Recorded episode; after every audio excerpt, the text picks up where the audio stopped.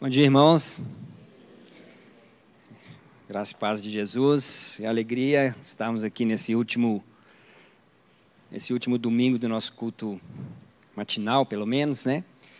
E antes de eu começar, que bom, hoje eu vou ter pelo menos uns 40 minutos para pegar.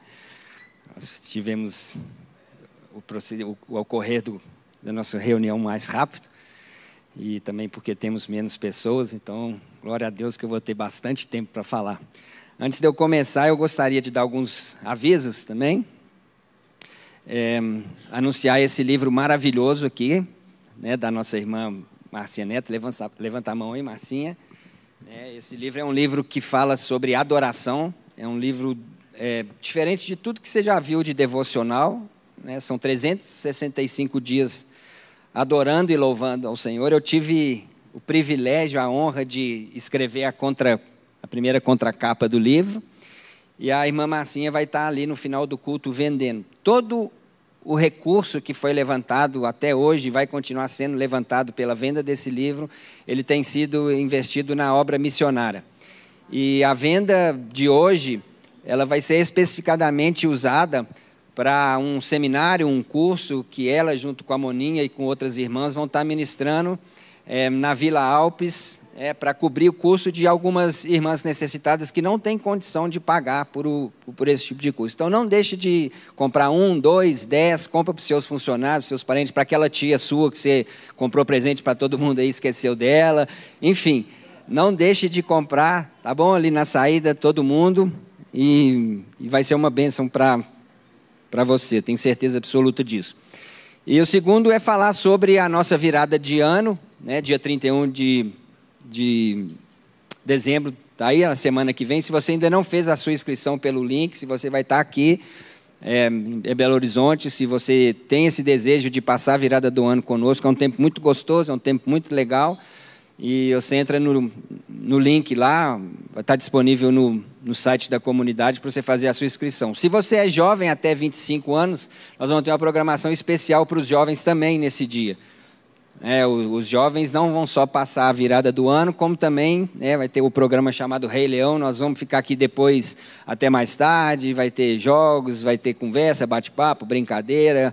No outro dia de manhã cedo vai ter um café da manhã bem, bem gostoso. Então, se você é jovem, o seu filho, seu sobrinho, alguém que você é, conhece que tenha e tenha vontade de estar aqui conosco no dia 31, é muito bem-vindo. Não deixe de fazer a sua, a sua inscrição. Amém? Amém. Vamos abrir as nossas bíblicas, Bíblias no Evangelho de Lucas, no capítulo 5.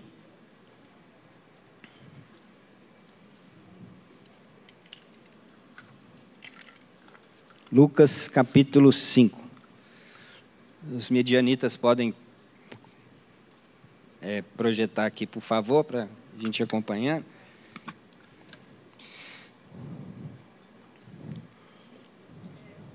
Lucas 5. Esse relato ele está nos três evangelhos, Mateus, Marcos e Lucas. Mas no Evangelho de Lucas ele é, bem, ele é bastante detalhado porque ele conta algumas coisas, né, como Lucas era um pesquisador e ele colhia informações e fez um texto um pouco mais elaborado, ele conta uns detalhes e eu gostaria de que esses detalhes não se perdessem na minha explanação. Então vamos lá. Aconteceu que ao apertá-lo a multidão para ouvir a palavra de Deus, estava ele junto ao lago de Genezaré, ou o mar de Tiberíades ou o mar da Galiléia, a mesma coisa, tá? É, e viu dois barcos junto à praia do lago, mas os pescadores, havendo desembarcado, lavavam as redes. Entrando um dos barcos, em um dos barcos, que era o de Simão, pediu-lhe que o afastasse um pouco da praia e, assentando-se, ensinava do barco às multidões.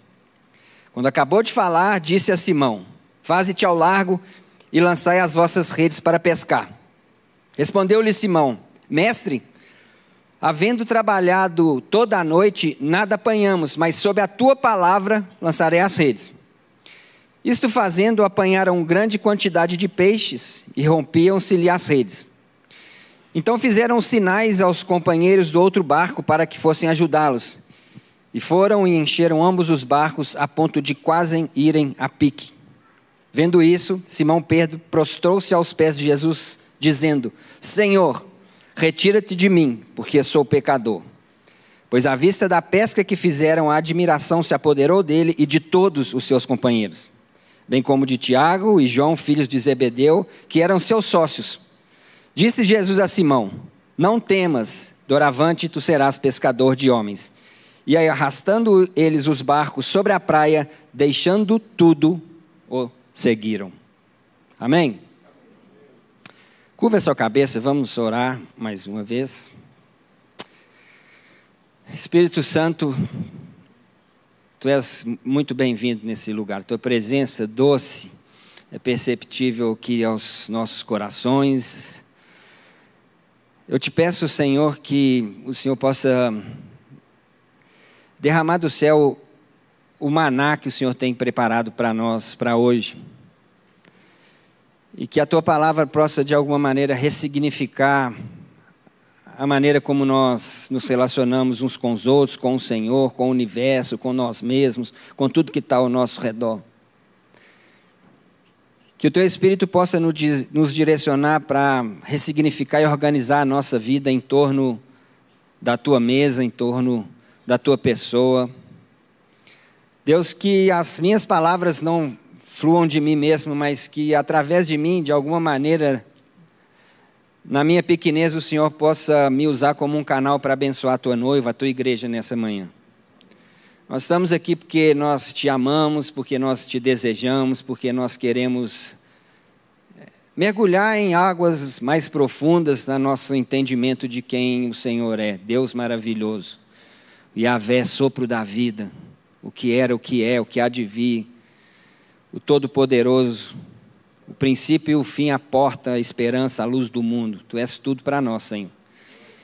E nós queremos beber, provar dessa água nessa manhã e sermos transformados de acordo com aquilo que o Senhor já projetou para nós desde a eternidade. E assim nós te louvamos e bendizemos o teu santo nome, no nome de Jesus. Amém. Amém, irmãos? Antes, antes da gente ir direto para o texto aqui, é, como a gente vai ter um bom tempinho hoje, eu queria pegar um pouquinho o gancho do que o pastor Ney falou, não a respeito do Natal, não a respeito de árvore, essas coisas também não, mas a respeito daquilo que ele falou sobre o momento de estarmos juntos, sentados na mesa, em comunhão com família, enfim. É, independente de o que se fala ou que não se fala dessa época do ano, do Natal ou qualquer coisa que seja, é fato é que o ano está terminando e tem uma estação findando. É. E isso não é por acaso, não é alguma coisa que nós criamos para nós mesmos, não. Deus ele fez e criou as estações. Ele criou o tempo. Ele criou o dia, tem 24 horas, um minuto tem 60 segundos, um dia tem sete dias na semana, nós temos ciclos de um ano. Eh, lá no, no, livro do profeta Daniel, a Bíblia fala que ele estabelece e ele muda as estações. Então, esse, esse momento que nós estamos chegando é um momento muito bom para a gente reorganizar a nossa vida, para a gente repensar o novo começo. É, Deus é Deus de estações, Deus é Deus de mudança de tempo, Deus é Deus de recomeço, de nova oportunidade, de nova chance de renovar expectativas, entendimento, todas essas coisas. É, a palavra do Senhor diz: a misericórdia do Senhor se renova a cada manhã. Então, cada manhã é uma oportunidade de você fazer diferente do que você fez, às vezes, a sua vida inteira. A Bíblia fala também que não deixe o sol se pôr sobre a sua ira. Para quê? Para no dia seguinte você já começar uma nova estação um novo dia já abandonado aquele que ficou do passado. Jesus falou: olha, vocês não preocupam com o dia de amanhã, não, deixa cada dia tem o seu próprio mal, então vive a estação que você está hoje. Então, essa época do ano é uma, é uma época muito boa assim, para a gente organizar a nossa vida, não os nossos planos. Eu quero, que, eu quero eu quero falar sobre isso. Não é os nossos planos, porque se Deus é imutável, Deus não tem plano novo para nós, irmãos. Deus não tem um projeto novo para nós. O projeto que Deus tem para nós hoje, em 2024, era o mesmo que ele tinha para os apóstolos no primeiro século. Não existiu mudança. Deus não tem um plano para nós em cada ano, não. Nós precisamos nos organizar, nós precisamos nos readequar, ressignificar as nossas relações, a nossa relação com Deus, a nossa relação com o próximo, com a natureza, com as coisas que estão ao nosso redor, mas o plano de Deus é um só. e Jesus falou no começo da sua missão e no final: Eu vou fazer de vocês pescadores de homens. É. Eu quero é, mostrar primeiro um, um pano de fundo, um background aqui da situação como que estava. A gente sabe que do período que finalizou o Antigo Testamento para o Novo Testamento, né, houve 400 anos de silêncio de Deus, não é que Deus não, não falava, né, mas a, a, a profecia foi encerrada depois de Malaquias até Mateus, ficou 400 anos, né, sem haver relatos, sem haver é, é, é, é, produção de textos, as escrituras, enfim, e nesses 400 anos, o povo de Israel e o mundo, ele foi muito é, misturado por um tanto de coisa. Israel passou por, por três é, impérios que o dominaram, cumprindo a profecia de Daniel. Nos últimos 100 anos do Antigo Testamento, até os primeiros 100 anos desse tempo chamado silêncio de Deus, eles foram dominados pelos persas né, pelo, pelo domínio do, de Dário. O Dário era um cara gente fina, bacana pra caramba, o cara era top, véio. ele deixava os judeus viver da maneira que eles queriam, ele deixou reconstruir o templo, ele, ele deixou o sacerdócio correr solto da mesma maneira que estava. Ele era um cara bem, bem, bem maleável, né, com, com a aceitação das práticas judaicas. Né. E passou depois de um certo tempo, todo mundo conhece um pouco da história, Alexandre o Grande, ele então é, conquista o mundo, ele toma o mundo, ele era com a sua com seu grande exército, né, com as suas grandes intervenções militares, e ele era um cara, um discípulo macido de Aristóteles, e ele começa a, a mesmo deixando os judeus continuarem com as suas práticas religiosas, mas com uma pressão cultural e, e, filosófica muito forte da cultura grega entre os judeus, que muitas vezes a gente acha que não tem nada a ver, mas é mais danoso até mesmo do que às vezes intervenção militar. E até hoje, dois mil anos de cristianismo, se a gente pegar, a gente ainda tem alguns resquícios de influência de filosofia grega, de mitologia, de um monte de coisa que sem a gente nem perceber, a gente abraça nas nossas, nas, no nosso cotidiano, na nossa vida. Bom, passou um tempo depois de alguns outros é, é, é, reis lá, é, Pompeu, né? Pompeu, que era o, o primeiro é, grande general militar romano, ele vence o exército grego e Roma então começa a conquistar o mundo. É, começaram primeiro uma região de cima da Palestina e depois eles acabaram conquistando.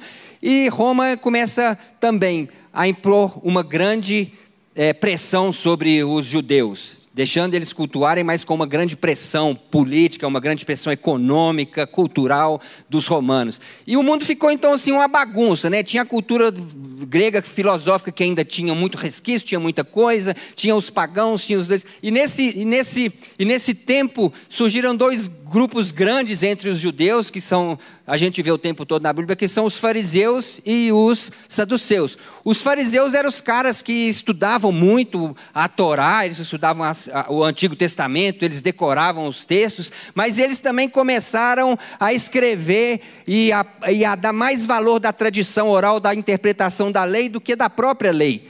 É, Jesus bate pesado contra isso Inclusive, se você for lá no Evangelho de Marcos, capítulo 7, eles estavam passando a tradição dos homens, a interpretação e da maneira como eles viam a realidade acima da própria lei e valorizando mais aquilo do que as próprias escrituras. E os saduceus, por outra parte, eles abandonaram toda a revelação profética, tudo que tinha para os profetas, e eles só aceitavam a Torá, não aceitavam nada sobre a ressurreição. Eles eram um, um, um bando de pessoas burguesas que se aliavam aos gregos por interesses políticos. Eles eram os que comandavam o sinédrio, né, que era tipo uma, uma suprema corte na época, e, e tinha essas duas classes de pessoas, e estava todo mundo, na verdade, sem esperança nenhuma.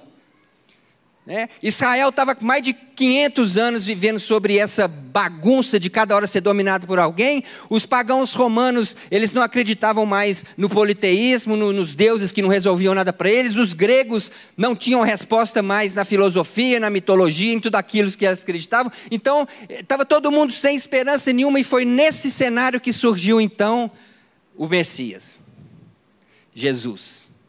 E aí a gente começa os relatos dos evangelhos. E aí, até essa pesca maravilhosa, um, um, um, um feedback rapidinho, Jesus chega Nós não temos muitas informações sobre a sua infância, né? Só aquele relato lá que ele foi lá no templo e ele arrasou com os doutores da lei. Ninguém tinha visto nenhuma pessoa naquela idade ter tanto conhecimento. Tem um outro acontecimento lá que eles voltando lá para onde que eles estavam indo, que ele se perdeu do, do, dos pais.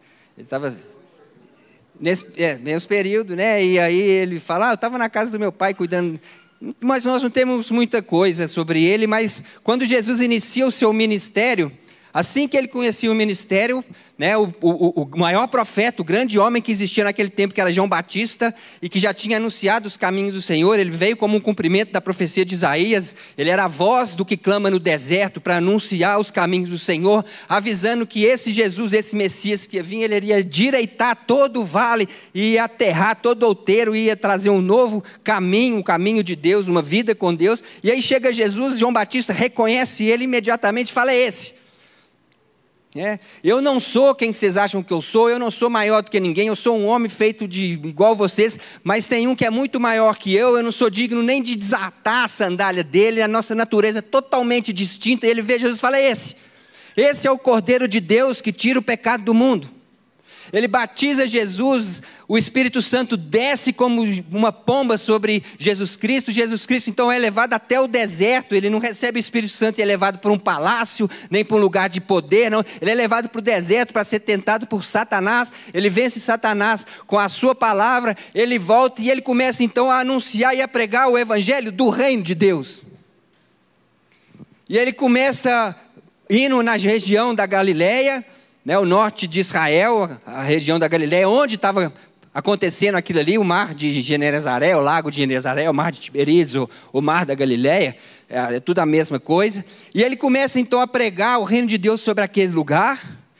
Ele fala, segundo Marcos, as seguintes palavras: O reino de Deus está próximo, o tempo está cumprido, o reino de Deus está próximo. Arrependei-os e crede nas boas novas e crede no Evangelho. Essa foi a mensagem que Jesus falou. O que Jesus estava querendo falar com isso?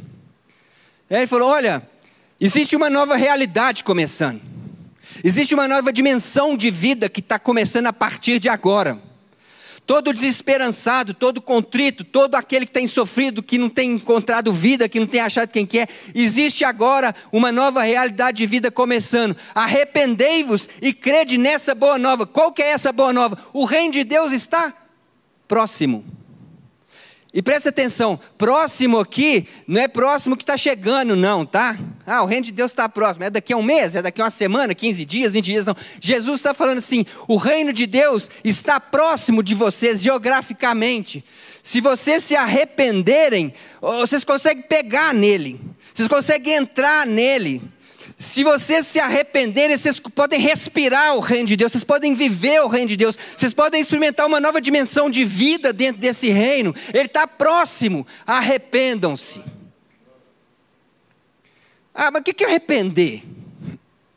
O que será que é arrepender? Tá, a, gente, a gente tem ideia de que arrepender é alguma coisa que traz um, um peso para nós, né? Pô, briguei com a minha mulher ontem, poxa, não devia ter brigado, estou arrependido. Se eu pudesse voltar atrás, não fazia isso. Eu vou lá, ah, eu, eu não paguei a conta lá, esqueci. A conta é uma mentira, estou arrependido. Não é isso que Jesus estava falando. Não, não era o que estava na ideia de Jesus quando ele falou em arrependimento. Arrependam-se. É, ele estava falando da, da raiz do arrependimento, da metanoia. Meta né, de expansão e noia de mente. Abram a cabeça de vocês. Paulo falou em Romanos 12: não se conformem com esse mundo, com a maneira que as pessoas vivem, com a maneira que vocês andam. Seja transformado pela renovação do vosso entendimento, porque só assim vocês vão conhecer a boa, a perfeita e agradável vontade de Deus. Amplie os seus horizontes, amplia a sua maneira de enxergar as coisas. Não é assim que funciona. Dessa maneira vocês não podem ver o reino de Deus. E o reino de Deus está próximo. Precisa se arrepender e ter uma mudança radical de mentalidade. E a gente precisa passar por essa mesma mudança de mentalidade dois mil anos depois. A primeira coisa que eu queria quebrar um paradoxo, um paradigma, sei lá como é que fala isso, nesse texto aqui, e que eu peguei algumas mensagens que eu tinha visto sobre esse texto, eu falei, cara, é a primeira coisa é o seguinte: a gente sempre usa, ou as pessoas usam, ou de cada 20 mensagens que a gente pega para esse texto aqui, as pessoas estão falando de um milagre para suprir uma necessidade de Pedro. Isso é uma falácia. Um dia sem pegar peixe para um pescador era a coisa mais normal que tinha. Pedro estava vivendo um dia normal. Um comerciante que não vende um, uma boa venda um dia, é um dia normal, não tinha nada de anormal em uma pesca frustrada e não ter pego nada.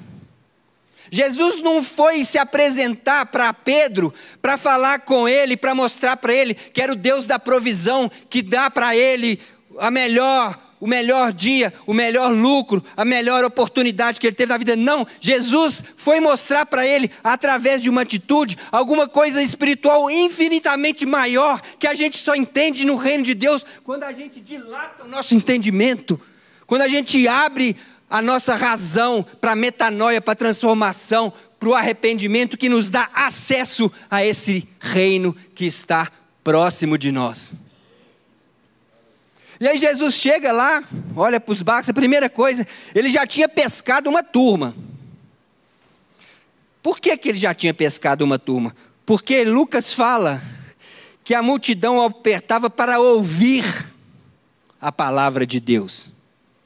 Em outras passagens bíblicas, a gente vê que a multidão ia para comer o pão que Jesus multiplicava. Multidão de pessoas levavam Jesus para ser curados. Aqui o povo que já tinha sido pescado. Talvez essas pessoas saíram lá da sinagoga onde Jesus tinha pregado sobre o Isaías 61 e falado que aquela profecia tinha se cumprido exatamente naquele momento. Talvez algumas estavam seguindo ele durante a Galileia, todo o trajeto que ele estava fazendo, eu não sei. Mas a palavra diz que eles foram atrás de Jesus para ouvir a palavra de Deus.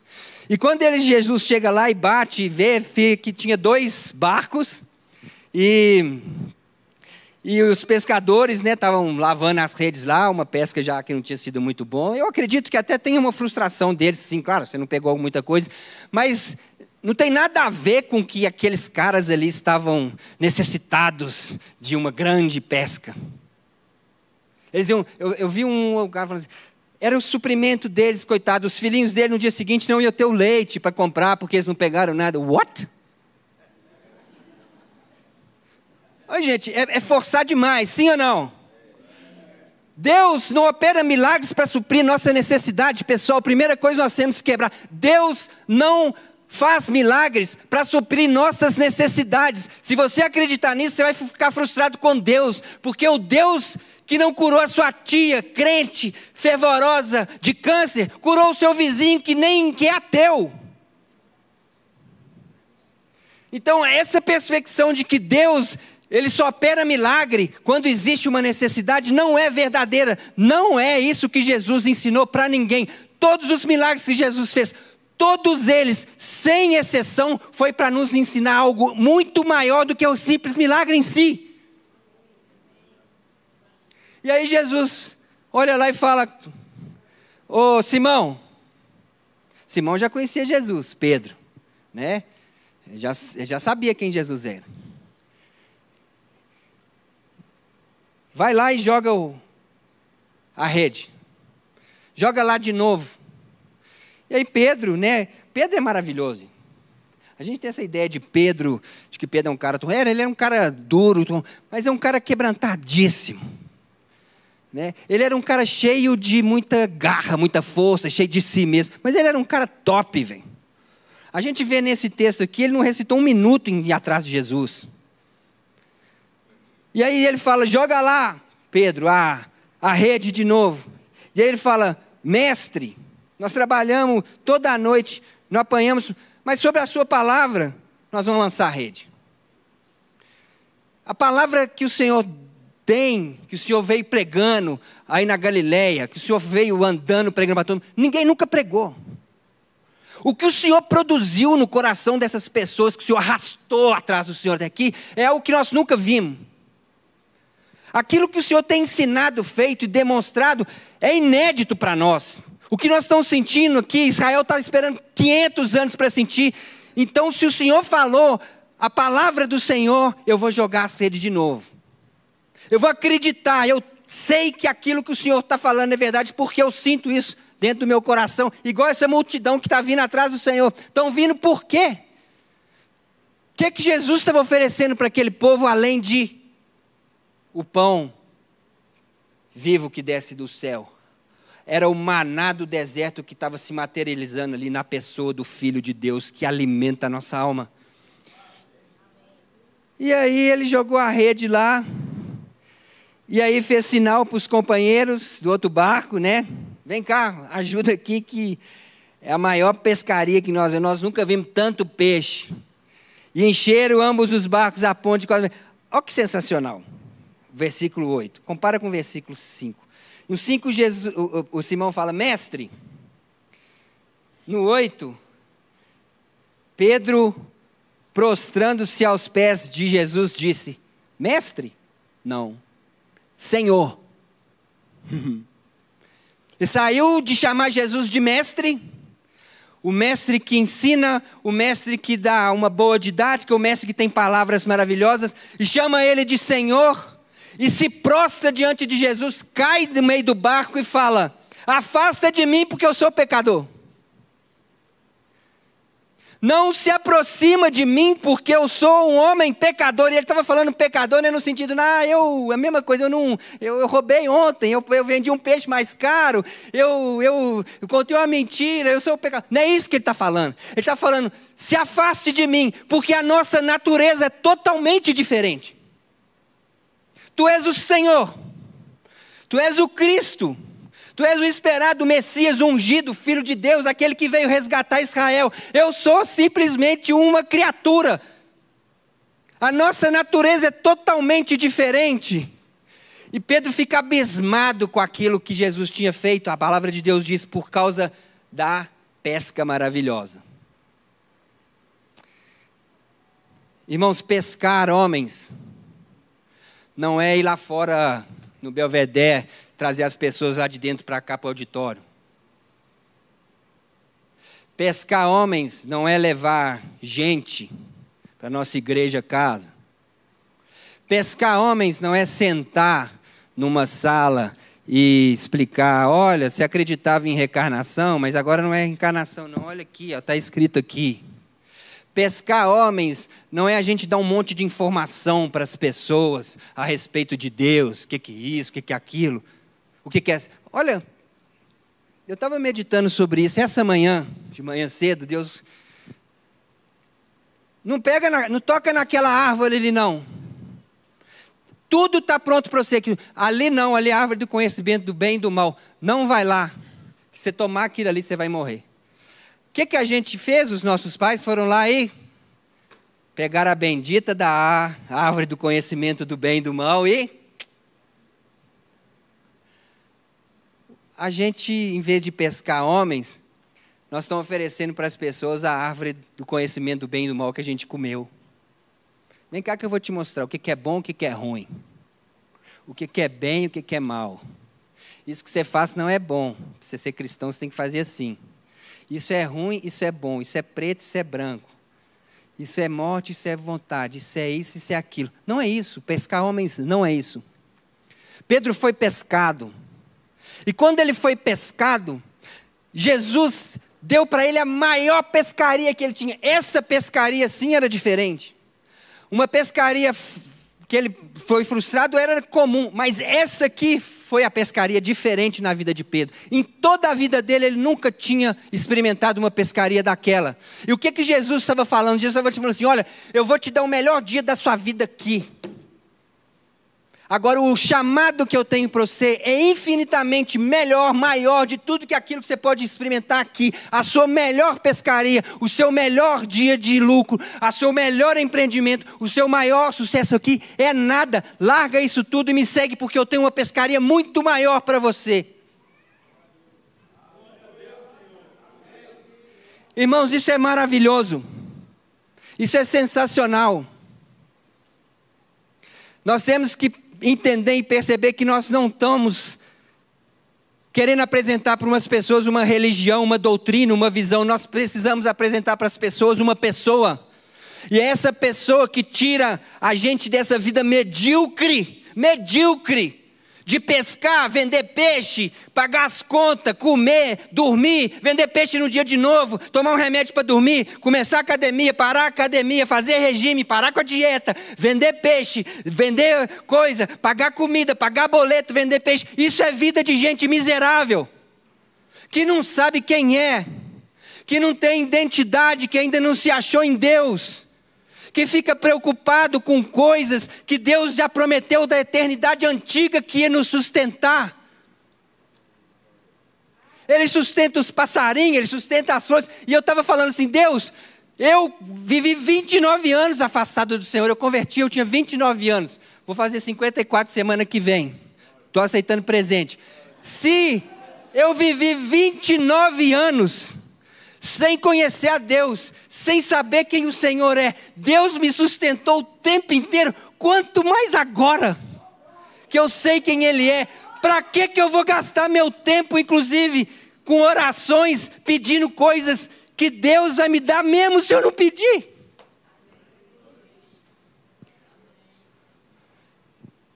E aí, ele falou: Eu vou fazer você ser pescador de homens ser pescador de homens e a gente tirar as pessoas dessa, dessa vida sem sentido, dessa vida sem perspectiva.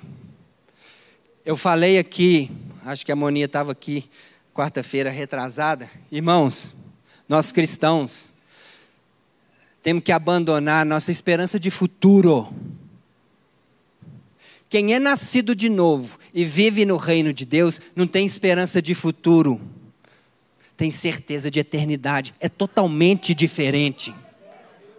Ah, amanhã o dia vai ser muito melhor. Sei lá se vai, não estou nem aí. É, eu falei com essa questão de política aí, falei outro dia com o pastor Neiva, eu estou doido para o pau é quebrado uma vez.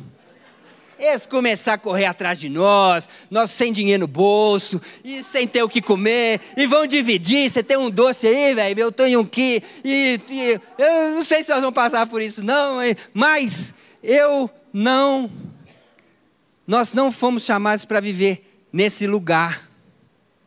O reino de Deus é uma nova dimensão de existência. Jesus não veio para nos melhorar. Jesus não veio para nos chamar e arrumar a nossa vida financeira, a organizar os nossos projetos, a, a não ser que tudo isso seja em favor do crescimento do reino.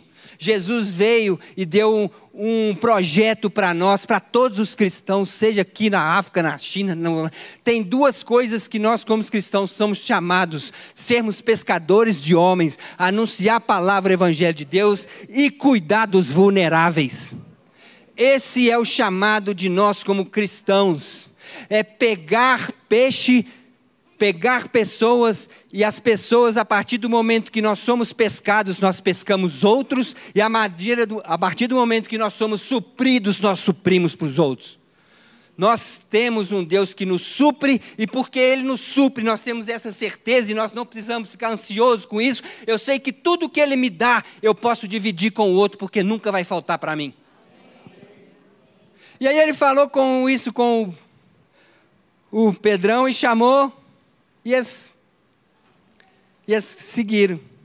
Agora, olha que legal, eu vou lá para o Marcos, e arrastando eles os barcos sobre a praia, deixando tudo, seguiram. Bom, aí eu fico imaginando o Pedro, nós vamos para onde, Senhor? E aí, Marcos, capítulo 2, diz assim: Dias depois, logo depois, né? Você vai ver é, é, depois entraram, é, perdão, Marcos 1, 21. Depois entraram em Cafarnaum e logo no sábado foi ele ensinar na sinagoga. Maravilharam-se da sua doutrina, porque os ensinavam como quem tem autoridade, não como os escribas. Bom, não vou ler não, porque já passou de o meu horário, está quase. Gastei 40 minutos rapidinho. Mas aqui Jesus, ele, ele vai para onde? Para Cafarnaum. Pedro, você é de onde? Eu acho que Jesus falou assim. De onde que você é? Sou de Cafarnaum, então nós vamos começar lá de onde você está.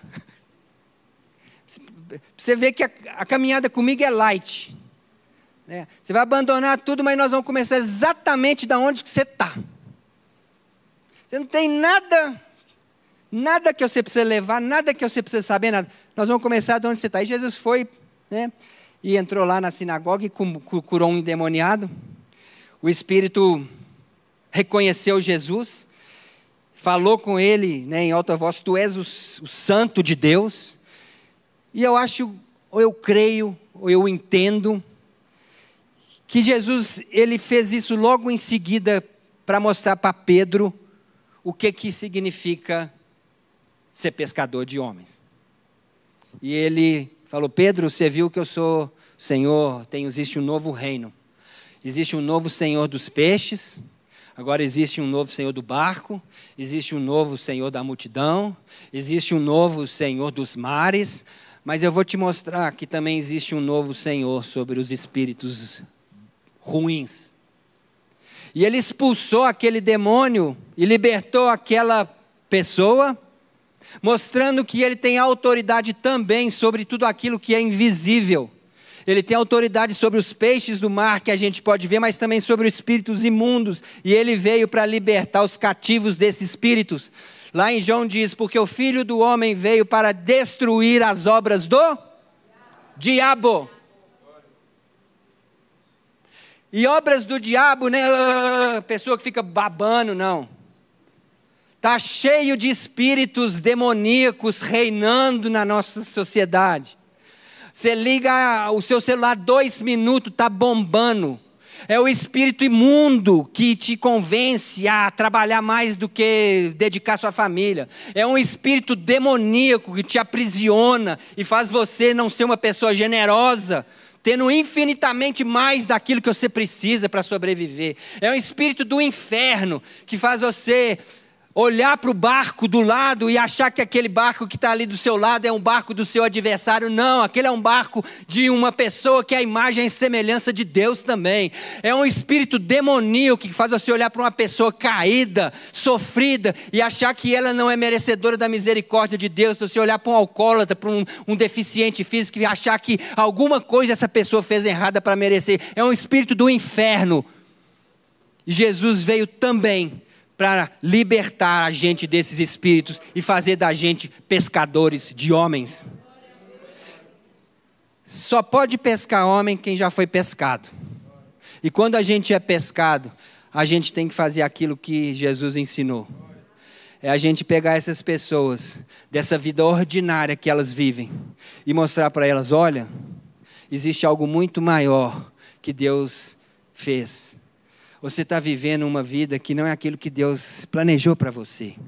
Existe algo muito maior que você só vai encontrar na vida com Cristo Jesus. Deus tem um plano para você, para você saber que você não precisa deixar de ser quem você é, mas que você precisa aprender a viver aquilo que Deus preparou para a sua vida. As pessoas não têm mais vontade, não têm identidade, não sabem quem é. é ah, fez medicina, não é porque queria, mas é porque o pai e a mãe queriam. Usa uma camisa porque o vizinho e todo mundo usa. E essas pessoas, elas são escravas, são cegas. Lembra quando Jesus curou um cego? E eu vou voltar a falar que ele não fazia milagres só para atender necessidades, mas para mostrar realidades espirituais maiores. Ele curou o cego e falou: Vocês não sabem enxergar, é vocês que não sabem ver. É uma nova dimensão de existência, galera. Não é vida melhorada, não é a vida aperfeiçoada, não é um futuro garantido. É um lugar diferente, novo, chamado Reino de Deus. E ele está próximo.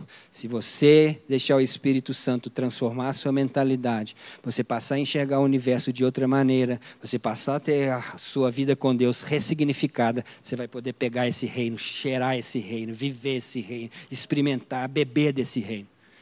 E aí eu vou fazer um gancho nas palavras do nosso pastor que falou aqui agora. Não existe nada melhor do que a gente participar da natureza de Deus. Não existe nenhum projeto mundano que supre aquilo que Jesus fez conosco. Quando ele falou para Pedro, Pedro falou: Afasta de mim, o Senhor é da natureza diferente de mim. Jesus falou: Mas eu vou aproximar. Sabe por quê? É essa natureza que está em mim que eu quero passar para você. A ponto, a ponto de eu autorizar você, que entendeu isso e que abraçou o reino de Deus, a chamar o meu pai também de papai. Não existe nada melhor para nós. Não existe nenhum projeto para 2024, 2025, 26, 27, 29, 30 que não seja. Você foi chamado para ser pescador de homens.